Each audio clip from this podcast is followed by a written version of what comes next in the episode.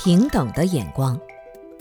我们要将自己以自我为中心、自以为是的观念转为平等的眼光，看看过去和未来，其实众生都是平等的。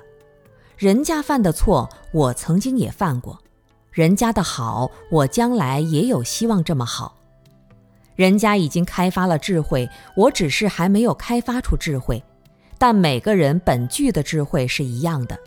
只不过人家已经从金矿里提炼出金子来了，炼成了纯金，而我还在金矿里面，还需要提炼。人家心中的烦恼痛苦发泄出来，去杀人放火，成为了人们眼中的坏人。我心里曾经也有过这些烦恼痛苦，只是没有发泄出来而已。当我们这样比较之后，发现其实每个人也差不多的。这么一来，那些原本不停的去分别比较的痛苦就慢慢消失了。当我们的态度转变了，人生中的很多痛苦其实就不再是痛苦了。